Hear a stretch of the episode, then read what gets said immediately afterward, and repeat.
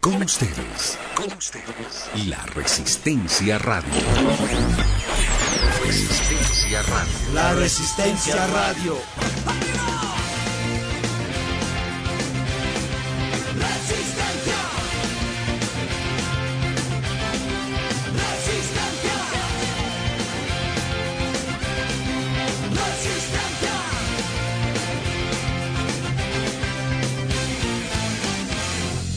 Muy buenas tardes, esto es La Resistencia Radio, son las 12 y 11 minutos.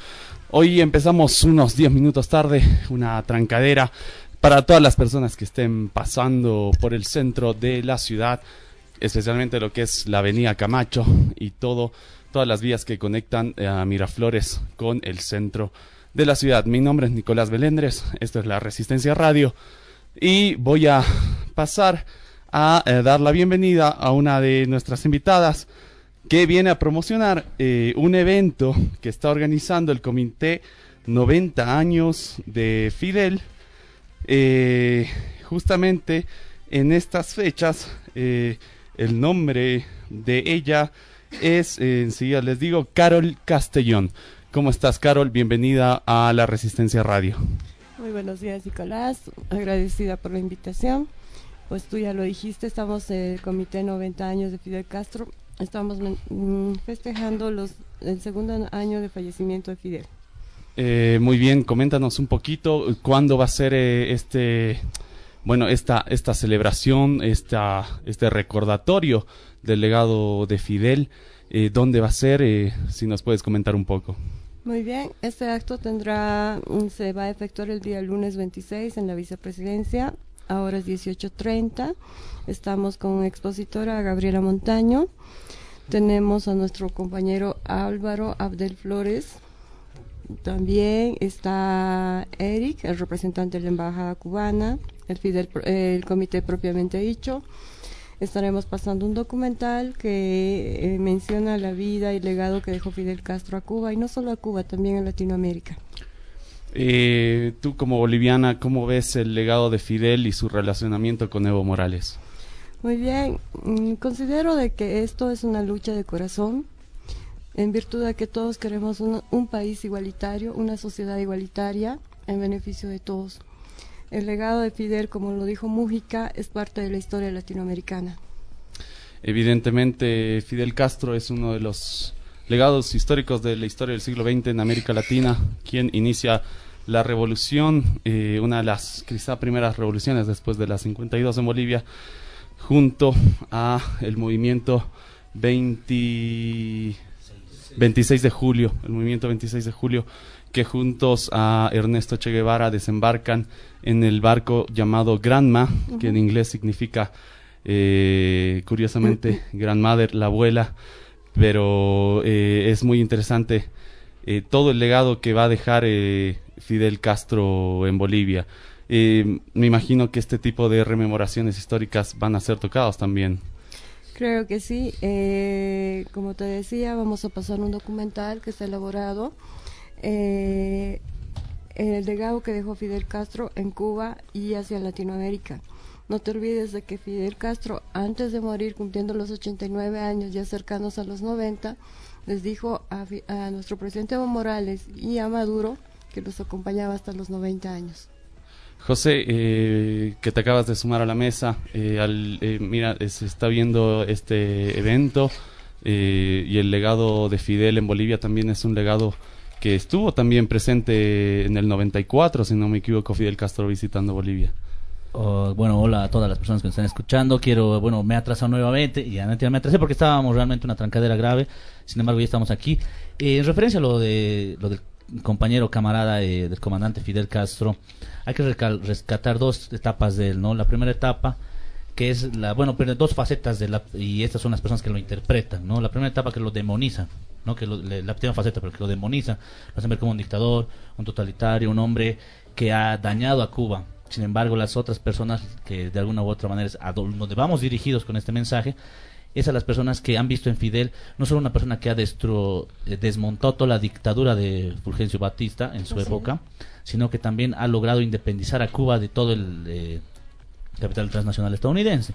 Pero hay que recordar que, eh, que antes de que Fidel llegue a la, o sea, se consuma la revolución cubana en 1959, Cuba era una colonia más de Estados Unidos, similar a lo que es ahora Panamá. Obviamente que no todas las eh, buenas cosas que pasan en Panamá gracias al canal de Panamá, sino que era como una isla en la que Estados Unidos se limpiaba y buscaba eh, la forma de, bueno, de exponer su forma de pensar. En fin, en ese sentido, rescatar a Fidel después de, estos años de, su muerte siempre algo importante.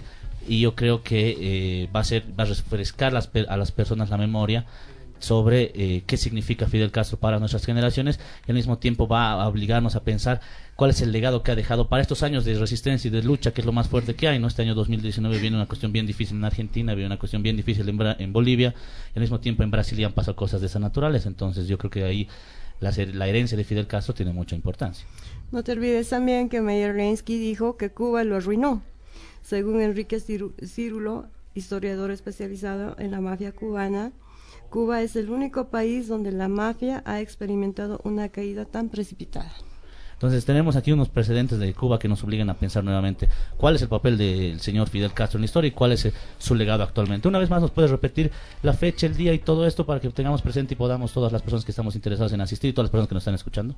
Claro que sí, el evento se va a realizar el lunes 26 en el hall de la vicepresidencia, ahora es 18. Tenemos como, como expositora a Gabriela Montaño, está nuestro amigo eh, Abdel. Álvaro Flores Santalla con una composición especial a Fidel Castro. Estamos con un documental que nos muestra las facetas importantes del legado de Fidel Castro. Bueno, las personas ya saben, eh, para que puedan asistir este 26 en la vicepresidencia, pueden estar todas las personas presentes para recordar un poco de lo que es Fidel Castro, su legado y por supuesto compartir con personas que piensen parecido a uno, que generalmente es difícil de encontrar. Entonces, muchas gracias por venir. A, a ustedes las gracias y los esperamos el lunes. Eh, ella fue Carol Castellón del Comité 90 Años de Fidel, a quienes siempre agradecemos su presencia, invitando a lo que va a ser este evento Yo Soy Fidel, eh, rememorando el legado de eh, Fidel Castro Ruz, ¿no? quien fue prácticamente el comandante de lo que fue la revolución cubana en América Latina. Son las 12 y 18 minutos. Eh, nosotros continuamos. Esto es la Resistencia Radio. Eh, quiero dar la bienvenida también aquí a otro invitado. Es la segunda vez que nos está visitando eh, en, aquí en la Resistencia Radio. Él es Alejandro Vargas. ¿Cómo estás, Alejandro? Buenas tardes a toda la radioaudiencia. Nico, a José y Eduardo también que nos está acompañando. Eh, nada, una vez más agradecido por permitirme eh, expresar mis opiniones acerca de lo que pasa en el acontecer político del país, ¿no? Y pues eh, creo que ahora más que nunca todos los bolivianos debemos informarnos bien, ¿no? Y están pasando cosas raras ahí en los medios de comunicación, como en las redes, digamos, ¿no? El otro día sale una encuesta ah, en página 7 sobre eh, las redes sociales y dice eh, la guerra en las redes la va perdiendo el oficialismo, digamos. Y eso es una gran mentira, ¿no? Y eh, yo quisiera poder opinar sobre el tema, ¿no? Porque este Pasquín realmente es mentiroso, ¿no? Y nos anda desinformando todo, todo el tiempo. Si uno ve sus encuestas de ellos, imagínate, una, una de las indicadores que utilizan es este el tema de los insultos. O sea, dice que gana a la derecha en las redes porque insulta más. Miren ese, esa, esa forma de evaluar, digamos, eh, quién es el que gana en, las, en las redes. Con esta eh, introducción, pues yo inicio mi participación. Es muy interesante esta parte. Quiero, eh, perdón, gracias por el micrófono, estaba alejado. bueno, esta parte quiero recalcar, ¿no? Se ha creado una dicotomía en redes sociales en quiénes son los guerreros digitales que teóricamente defenderían el movimiento socialismo y quiénes en su defecto serían los líderes, los luchadores por la libertad y por la democracia, que serían quienes de fin eh, están con el Bolivia. Dijo, no hay con todo este tipo de cuestiones. Sin embargo, cuando uno entra a las redes sociales, no existe tal dicotomía. Son múltiples opiniones de la gente en determinados momentos. En este momento puedo estar a favor de Evo Morales, en este, favor, en este momento no, estoy de acuerdo con este tipo de obras públicas, estoy en contra de estas. Así tanto como la gente es crítica, la gente piensa que se divide en dos polos y que la gente solo piensa a partir de esa dicotomía cuando es falso, ¿no? Se ha demostrado aquí, y lo que habla Alejandro, que no solo es mentiroso este tipo de publicaciones que, que las tiene Página 7, en este caso, el periódico opositor Página 7, sino que al mismo tiempo las redes no demuestran eso. ¿no? Las redes demuestran más bien una variopinta cantidad de, de opiniones, unas a favor del gobierno, otras no en contra, incluso mucha gente que apoya al gobierno que eh, en determinados momentos dice estar en contra. ¿no? Algunos nos ha pasado a nosotros, algunos le ha pasado a otras personas. Entonces, bueno, yo creo que esa parte hay que irla dejando de lado. Sí, eh, yo quería ser, no sé si... No, no, sí, pero hablar de, de esa de esa cosa, cuestión binaria, dicotomía, o ese fraccionamiento que quiere imponer la, los medios de derecha cuando no existe eso, sobre todo en las redes sociales, no existe eso. Y, y bueno, no es tan binario así, no es tan, uh, no es tan dualista, ¿no? Ahí, claro, pero a mí lo que me, me llama la atención, primero, estoy de acuerdo, las redes son plurales y todo el mundo puede opinar ahí. Yo digo que eh, el derecho a, la libertad de expresión no es un derecho a mentir, por ejemplo, o no es un derecho a insultar o a denigrar a las otras personas, ¿no? Entonces, eso es eh, mi queja formal y eh, en realidad contra página 7 el que haga primero ya ha hecho apología de la mentira, lo hace todo el tiempo, ¿no? Pero ahora que haga apología del mal gusto en las redes, ¿no? Apología del insulto en las redes, decir que el indicador válido para medir quién gana en las redes es el que más insulta. O sea, nosotros como parte de la sociedad tenemos que protestar contra eso, ¿no? O sea, tenemos que censurar eso, aunque digan, me están censurando. Sí, señor, le vamos a censurar que no haga apología de las malas cosas que ensucian una sociedad. Mañana va a ser apología del terrorismo estos señores y nadie les va a decir nada. Claro, en realidad ese es el punto, ¿no? Porque la forma de construir un discurso del terror, un discurso del miedo, radica por la primera, una primera etapa de justificar que lo que se está haciendo es en torno en un bien mayor, en este caso la supuesta defensa de la democracia. Entonces, hacer apología de que quien más insulta es quien más presencia tiene, entonces le estás diciendo a las otras personas, vengan a las redes sociales, insulten al presidente vamos a demostrar que somos mayoría. Pero ojo, perdón que te corte un cachito, Raúl Peñaranda hizo apología para ir a, a, insultar al presidente, a lo que hicieron con... El director de nuestra casa, Jimmy Turri, fue una apología directa de Raúl Peñaranda, ¿no? Entonces... hay, hay esos mecanismos, ¿no? Que se, se llama scratch, ¿no? Cuando vas y los molesta a las personas ahí en su vida cotidiana. Bueno, de todas maneras, y eso que dice Alejandro es muy cierto, ¿no? O sea, al comienzo es insultos, como es un discurso del terror, pero después vas a justificar no solo el amedrentamiento, sino la violencia, ¿no? Si vos vas y golpeas a una persona que no piensa como tú, vas a decir, bueno, lo hizo en torno a la democracia, lo Por hizo supuesto, en torno a la no libertad. Está, no, de, de, qué democracia están hablando estos señores? Nos están realmente escrachando la de democracia, no a las personas, no a los partidos políticos, ¿no? Están destruyendo una sociedad, ¿no? Estos señores no se dan cuenta que la democracia se basa en dos cosas muy sencillas, ¿no? La legitimidad y la legalidad.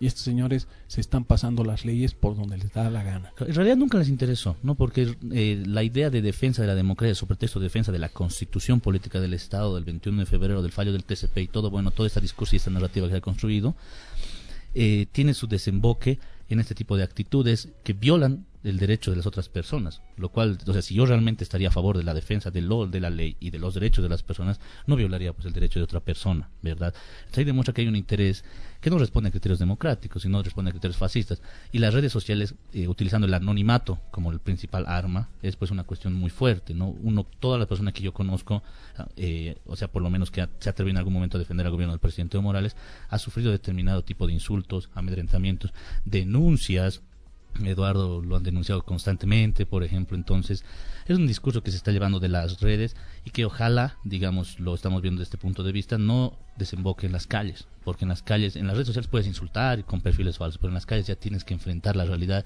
y ahí ya pues es terrorismo, perseguir personas, desaparecer y bueno, ya todas las cosas que ya conocemos en este país. La intencionalidad es clara, ¿no? Instaurar la violencia en nuestra sociedad, hacer creer que estamos como en Venezuela. En Venezuela lo logran, ¿no? Logran confrontar, logran que el oficialismo salga también a las calles y se confronten. Aquí no, aquí no lo han logrado y lo siguen intentando y no lo han logrado porque obviamente la mayoría está evidentemente con el oficialismo. Y entonces estos señores siguen se peraltan en las redes digamos escupen a alguien y ay, lo quieren eh, decir que ya a todos los bolivianos están escupiendo a las autoridades bolivianas. Y eso no es cierto por supuesto no no igual eh, cuando tú argumentas en las redes con argumentos válidos, los señores empiezan a, denigrarte, a insultarte, a darte calificativos para no confrontar, confrontar con argumentos válidos, digamos, ¿no? Entonces, eso es un deterioro de la democracia.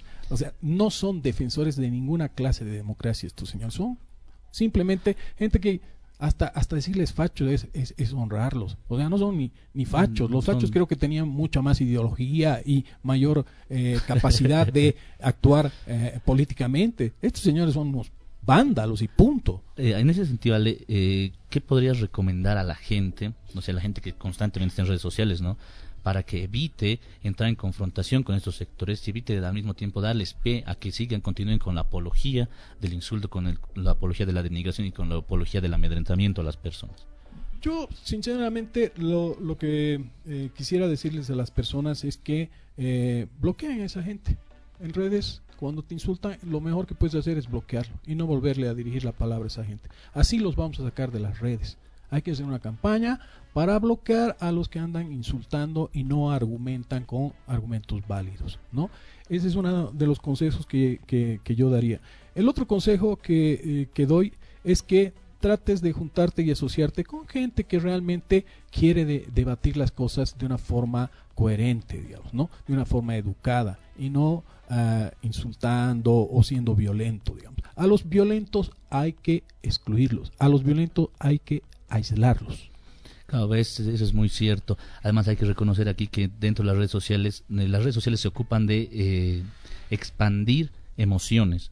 ¿no? Entonces es fácil que una de las emociones que más expanda sea el odio, es fácil que una de las más, eh, más emociones que más expanda sea la envidia, etcétera. Entonces lo que hay que hacer es tratar de que las emociones que más se expandan sean eh, emociones con causas buenas, ¿no? Ha visto que un chango ha, hecho una mano robótica, eso es algo lindo. Entonces, cosas así como para demostrar que esta gente sobra, ¿no? Que en Bolivia estamos unidos y no estamos, somos los bolivianos contra los violentos. Y esa es la dicotomía que hay, los bolivianos contra los violentos, los bolivianos contra la gente que no quiere la democracia y bueno, y eso se puede visualizar en las redes sociales. Justamente recientemente el vicepresidente Álvaro García Linera en una entrevista para el periódico Página 12, aprovechando de su visita de la Claxo en Buenos Aires, dijo respecto a la pregunta que le hacen, en el último tiempo aparecieron escenas, las fake, las fake news en escena. ¿Qué lectura hace de este fenómeno? le preguntan. El vicepresidente responde, no considero que las redes fabrican victorias, sino que lo que hacen las redes es debilitar fortalezas del opositor. Me parece que la pregunta que tenemos que hacernos en este momento es, ¿qué condiciones latentes hay en la sociedad que pueden ser explotadas y radicalizadas mediante las redes? Lo que es interpelado con las redes es un conjunto de componentes del sentido común neoliberal, el miedo, el individualismo, la competencia, el gregarismo, el racismo y la salvación externa. En este, este sentido común popular está latente desde hace mucho tiempo y el momento progresista no lo pudo anular, simplemente los fracturó temporalmente. Esto lo menciona el vicepresidente Álvaro García Linera como una especie de eh, autocrítica en, en el manejo de las redes. Y bueno, también hay otros apuntes respecto a la segmentación de público y el manejo de datos que también lo toca en esta entrevista de página 12. Son las 12 y 29 minutos. Tenemos que ir a la primera pausa de la Resistencia Radio. Estamos con Alejandro Vargas, José Llorenti, Eduardo Longhoff. Eh, y en unos minutos más volvemos con la Resistencia Radio. Eh, muy bien, hemos el tema que hemos cogido hoy es el mismo que estaba la anterior semana, sin embargo le hemos dado un vuelco porque hemos como la parte 2, hay muchas cosas que hablar todavía, y se habla del monstruo que es Frankenstein, ¿no? Primero hay que hablar que el doctor Frankenstein se llamaba en realidad Víctor, era Víctor Frankenstein. Víctor Frankenstein lo que hace es crear un monstruo con partes de cadáveres y le dio vida en base a, una, a un trueno. El objetivo de esto era crear un hombre superior, o como decían, un Prometeo de la modernidad. Sin embargo, salió todo lo contrario. Lo que ocurrió fue que este Frankenstein, bueno, en realidad nunca se lo menciona el nombre, el nombre del doctor Frankenstein, sería seriamente la criatura de Frankenstein.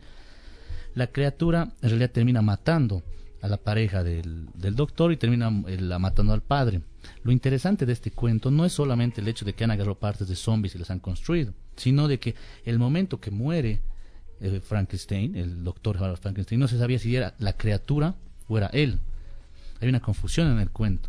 Entonces, en el fondo es cuando uno, se, uno es el doctor Frankenstein, uno se vuelve Frankenstein. Entonces, lo que queremos decir aquí con la oposición es que hay alguien que está creando una oposición Frankenstein llena de cadáveres para que funcione. Sin embargo, ellos van a ser quienes al mismo tiempo se destruyen a sí mismos. Porque y es lo que está sucediendo, ¿no? Ya están divididos en tres bloques, unos no se quieren ver la cara, unos están con un lado, otros con el otro lado. Bueno, en fin, eso era solo para entender un poco, un poco de literatura inglesa del siglo XVIII, para entender cada cosa. Sin embargo, estamos viendo y vamos con directamente con el tema del día que es este. Eh, Alejandro, a ver, ¿cómo tú lo ves más o menos esto de la oposición? Tu criterio muy personal, digamos, desde el análisis político. A ver, eh, es, es, muy cierto esta analogía que hacen con Frankenstein, digamos, ¿no? Nosotros hubiéramos querido, creo que la ciudadanía en general hubiera querido ver eh, nuevos rostros en la oposición, digamos, ¿no? Eh, tanto que critican también al oficialismo, que otra vez Evo, que no sé qué, sería, sería bueno pues que ellos hubieran presentado nuevos, nuevos rostros. No han presentado ningún nuevo rostro y lo que es peor, ¿no? Todos ellos se han aplazado en política, o sea, todos ellos ya han estado en política y se han aplazado, no lo han hecho bien. Son parte de la época neoliberal que dejó eh, en un estado en crisis, ¿no? No nos olvidemos cómo deja el, el 2005 a este país eh, el, el, periodo neoliberal y que el presidente Evo Morales, y por eso lo seguimos votando, ¿no? Es el que lo saca de ahí. Es Evo Morales el que saca a este país de esa gran crisis. Eso hay que reconocérselo. Eso deberían, con un mínimo de hidalguía los opositores, reconocérselo a Evo Morales, ¿no? Estábamos hundidos, estábamos destrozados, ah, y viene lo reta incluso en uno de sus alocuciones, Carlos Mesa lo reta a Evo Morales que venga y gobierne, ¿no? Y pues vino, gobernó y nos sacó de la crisis. Y ahora somos un país admirado en todo lado, ¿no? Somos un país con eh, cinco años de crecimiento, del mayor crecimiento en la región, entonces eh, eso mínimamente es lo que nos hace pensar que en el caso de el MAS está bien que la dupla ganadora siga pues eh, presentándose. ¿no? Lo fundamental de, de, que por qué no se, de que por qué no se de, uh, cría, se vuelve, se vuelve una nueva Venezuela o Nicaragua. Nunca el micrófono funciona conmigo, increíble, ¿no? Nunca funciona conmigo el micrófono, nunca, solo conmigo. Bueno, bueno, uh, no, ¿por qué no se vuelve Venezuela? Por esa estabilidad económica. ¿no? Tenemos una estabilidad económica, social y política, cosa que no hay en Nicaragua. Entonces, la derecha no puede acumular fuerzas para crear una, un escenario de uh, guarimbas, por ejemplo. Eh, bueno, eh, darle bienvenida a Beto. ¿Cómo estás? Eh, te acabas de sumar a la mesa. sí, estaba esperando. Buenas tardes. Se le acaba de caer el celular a Beto, pero... Bueno, en relación a lo que estaba diciendo Eduardo, ¿no? De la crisis, o sea, mucho se habla de querer desestabilizar el gobierno del, del, presidente Morales. Sin embargo, hay un factor fundamental para desprestigiar un gobierno y para desestabilizarlo, que es el factor económico. ¿no? no existe en la historia, por lo menos dentro de la modernidad, un gobierno que haya caído si no habría crisis económica. No, y ahora se puede notar en la agenda de los medios eh, opositores y al mismo tiempo de líderes opositores la idea central de que supuestamente porque las reservas internacionales hayan, bajado o por el doble aguinaldo, por cualquier otra medida económica, se estaría entrando a un proceso de desestabilización económica, lo cual obviamente es falso por la sencilla, la, la sencilla razón de que hace tres años se viene repitiendo este discurso.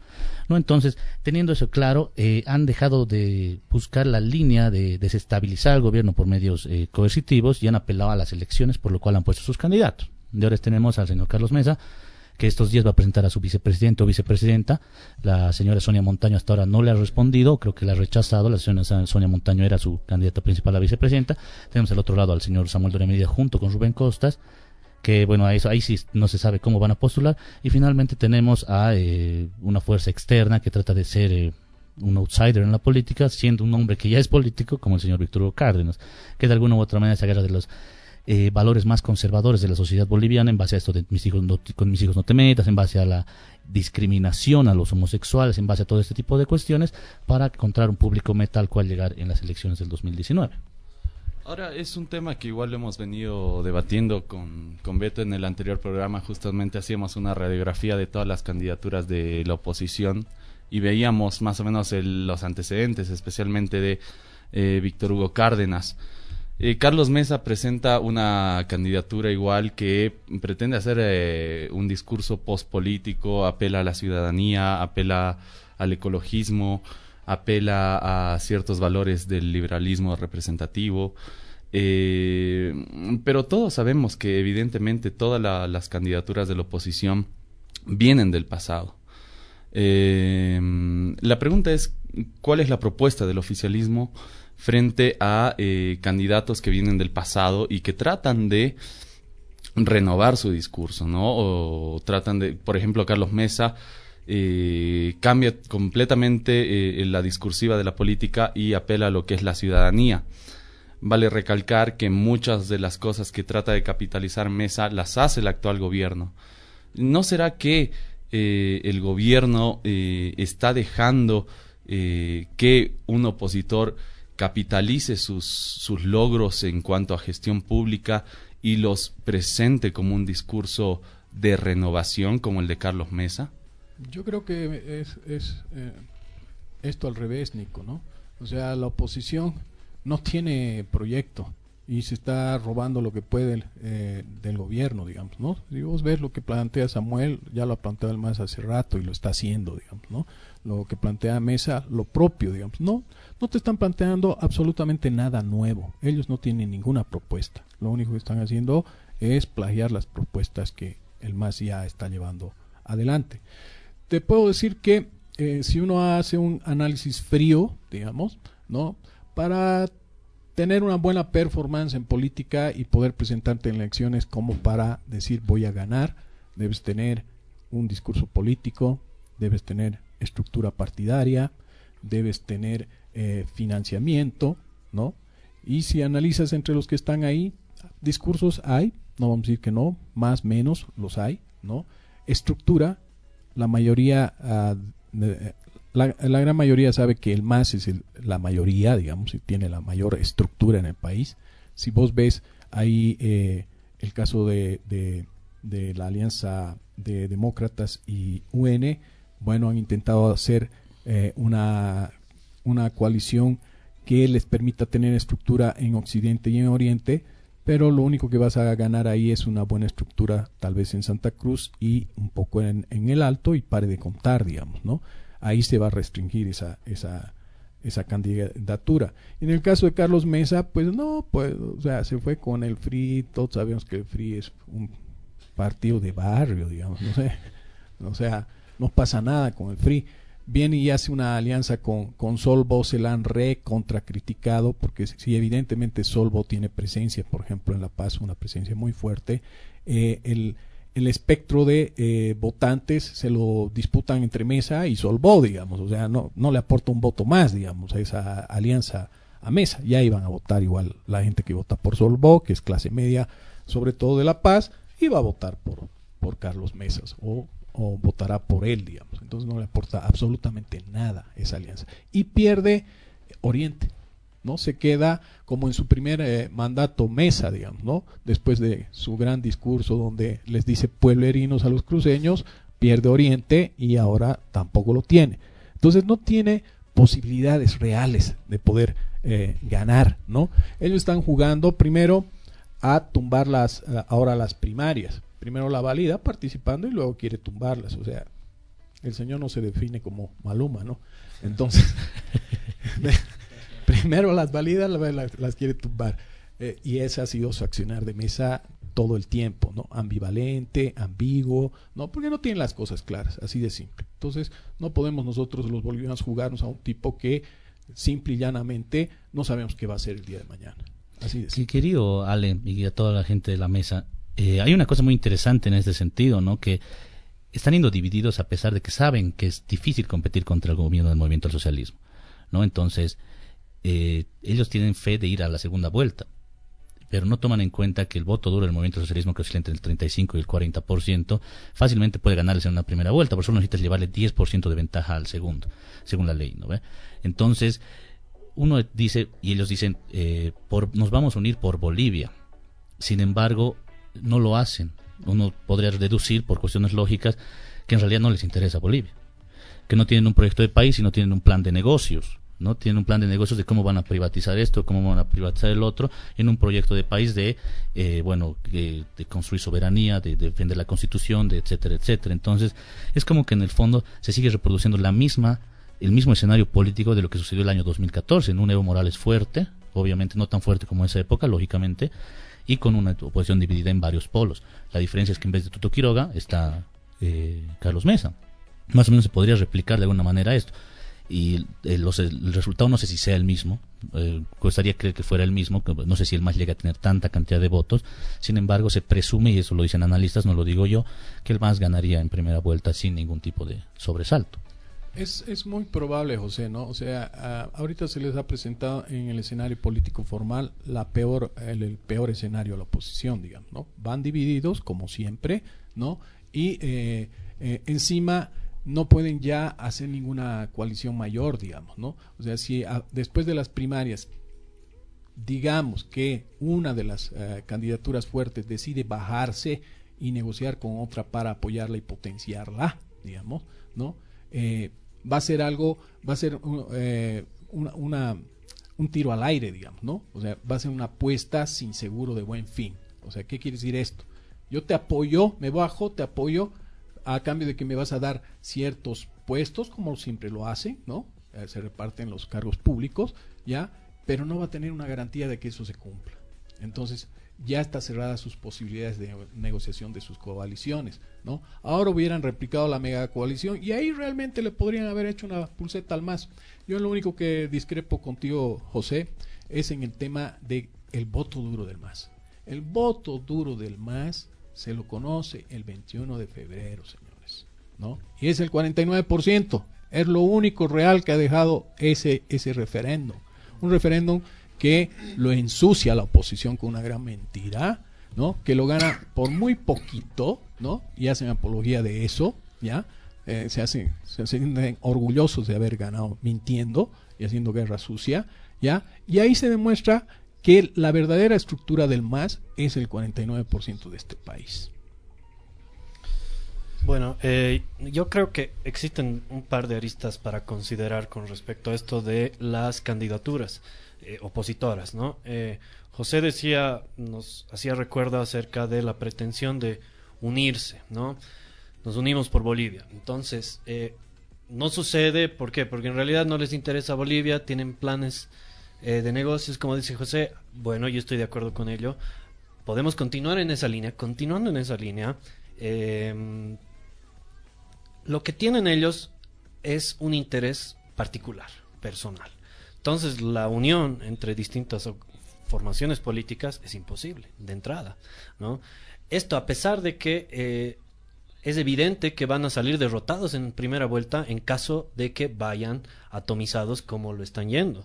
Entonces no hay mayor prueba de que los intereses son particulares, inclusive personales en algunos casos, ¿no? Eh, eso se puede entender a partir de que un militante en otrora de eh, una agrupación ahora sea candidato de otra, un militante del MNR sea candidato de UCS, un candidato del MIR sea hoy candidato de, de las nuevas plataformas o de Solvo, etcétera, etcétera, ¿no? Eh, ese tránsito político de un, de un partido a otro tiene que ver con una falta de principios y en realidad con una fuerte fuerte, digamos, eh, prioridad de eh, intereses personales. Ahora, por otro lado, eh, como decía Alejandro, la votación del 21F arroja un 49% de a favor del MAS y un 51% a favor de... ¿De quién? De el no a Evo Morales, ¿no? Hay una hay una hay un error de lectura a partir de ahí. Ellos consideran que su fuerza es superior a la de Evo Morales, pero no entienden que eso no es un candidato, es simplemente un una conjunción de un una, una disconformidad con los cambios que ha venido que han venido sucediendo en este país en los últimos años. Entonces, eh, de ahí podemos extraer también de que no existe una candidatura eh, fuerte como la de Evo Morales por el lado de la oposición. Entonces, eh, esto, para cualquier criterio político más o menos eh, criterioso, develaría en que necesitas unirte, porque si no hay uno solo, pues debes unirte. Pero eso es solamente si tienes un interés real, como decía José, por el país. eso está más que claro, ¿no? Yo creo que eh, más allá también, obviamente la oposición tiene sus intereses, pero lo que, lo que yo he visto en los últimos eh, días, escuchaba justamente el análisis de José Antonio Quiroga y Roger Cortés en el programa Cabildeo, que básicamente, bueno, José Antonio Quiroga y Roger Cortés parece que están asesorando a Carlos Mesa. Y según lo que escuchaba es que ellos están apuntando a robarle votos al MAS. Ojo ahí. Están apuntando a robar votos al MAS.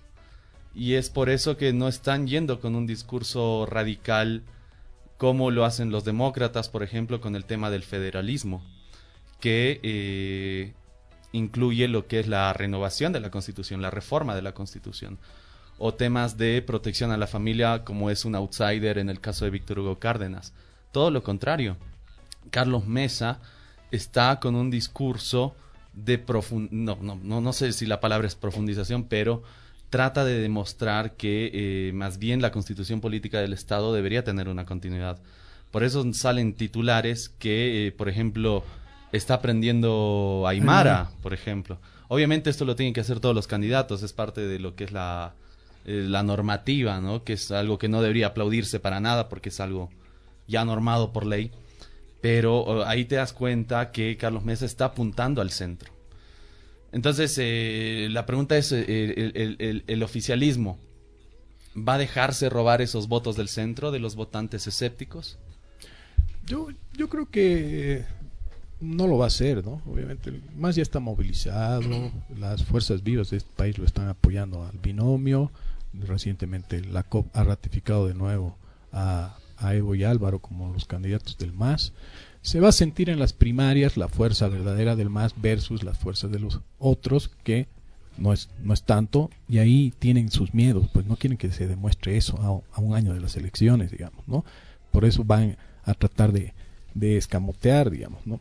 Sin embargo, el, el más, o sea, el más lo que tienen que hacer hoy en día es seguir trabajando por el país, seguir dándole mejores días a este país. No, no hay otra forma de ganar votos realmente. ¿no? Cuando tú estás eh, de oficialista, está bien lo que hace el presidente. Muchos le critican de que presenta todos los días obras, que es lo mismo y que ya está aburrida la gente. Tal vez mediáticamente eso se vea así, digamos, ¿no? Pero cuando tú vas y entregas una escuelita un día a un pueblito, ese pueblito, cuando sean las elecciones, va a ir a votar por quién? Por el que le entregó la escuelita. No va a ir a votar por todos estos eh, demagogos que, no han hecho nada por este país. da rabia ver eh, un escenario de, de, esta categoría, ¿no? O sea, los dejan a los bolivianos sin opciones, ¿no? Yo personalmente, a pesar de todo lo masista que soy y demás, quisiera ver gente nueva de la oposición. Quisiera ver propuestas nuevas. Quisiera ver, pucha, que nos den un contrincante que valga la pena. O sea, le están dejando sin opciones a este país los opositores. Son un desastre. Eh, estoy totalmente de acuerdo. El MAS es el único partido que tiene presencia nacional. No hay provincia en Pando, provincia en Beni o provincia en cualquier departamento del país que no tenga presencia del MAS. O sea, el FRI no tiene eso, Solbón no tiene eso. Y eso en cuanto a políticas públicas, eso en cuanto a presencia estatal, por favor, son, son, en vez de Frankenstein, son pequeños Pokémones. O sea, no son nada. Eh, eh, hay que recalcar una cosa que decía Nicolás que es el hecho de, y que bueno, citando a Roger Cortés, que sí, eh, parecería que Carlos Mesa y sus asesores tienen por objetivo pinchar, ¿no? Pinchar al, gobierno del movimiento socialismo y, perforar sus estructuras más básicas, ¿no? Que es ese 40%, 45%, 49% según lo del 21F que tiene el movimiento socialismo. Y es complicado de, eh, de hacerlo, obviamente, porque son dirigencias sindicales, dirigencias de movimientos sociales que son eh, orgánicas. Sin embargo, en los Yungas ya sucedió algo así, ¿no? la dirigencia cocalera de los Yungas tuvo muchos problemas internos y bueno, desembocó en lo que está sucediendo actualmente. En el mismo tiempo hay eh, sindicatos mineros que han sucedido, que han, han tenido el mismo camino en Potosí en Oruro, la misma ciudad de Potosí. Entonces, es una estrategia que ya se viene haciendo desde hace tiempo, que Carlos Mesa le está tratando de llevar a cabo, bueno, utilizando las palabras de Roger Cortés, y que ya se comenzó haciendo Samuel Doria Medina. Samuel Doria Medina comenzó perforando el alto, ¿no? Con la, la idea de Chapetón como alcaldesa, y al mismo tiempo por los errores del movimiento socialismo de, de reelegirlo al patana, ¿no? Obviamente. Ah, no hay, no hay una virtud muy grande, sino un error también muy grande. Entonces, en ese sentido hay que tomar eso en cuenta, creo yo. Bueno, el tiempo también se está acabando, aquí yo creo que hay que tomar en cuenta eso, y para ulteriores debates, ¿no? Porque esto nos va, tenemos todo un año todavía, todo el siguiente año para seguir hablando de este tema, va a ser muy largo, recién estamos tocando algunas aristas de interpretación y este fin de semana va a haber sorpresas, han dicho los del FRI que van a escoger su vicepresidente, solo tienen hasta el domingo a las 00 horas, Entonces hay que estar atentos a eso. Yo, para acabar, digamos, ¿no? Es cierto lo que dice José, ¿no? O sea, ya el MAS en, eh, ha perdido ciertos espacios, digamos, ¿no? Que yo no diría que los ha perdido eh, para siempre, digamos, son eh, factibles de ser recuperados.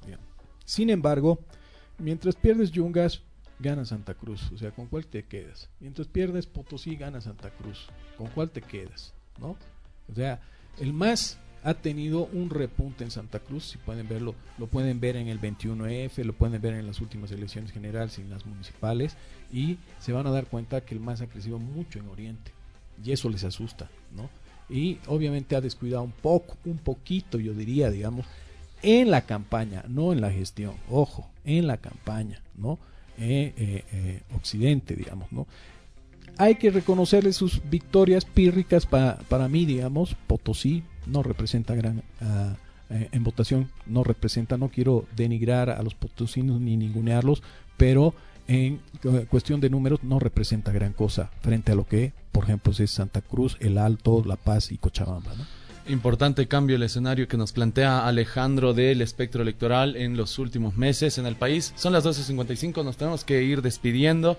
Eh, quiero aprovechar en felicitar a nuestra compañera de equipo, a Zenobia Mamani, que es quien nos maneja las cámaras y está detrás de cámaras todo el tiempo acomodándola. Zenobia acaba de graduarse de comunicación social. Estamos muy orgullosas. Ella es parte del equipo de la Resistencia Radio. Eh, saludos también a Cristian Ruiz y Raúl Estilismo, Marcelo en Controles, José Llorenti, Beto, Edu. Eh, soy Nicolás Melendres y Alejandro Vargas. Gracias a todos. Chao, chao, gracias. Esto fue La Resistencia Radio. Hasta la próxima. Resistencia Radio.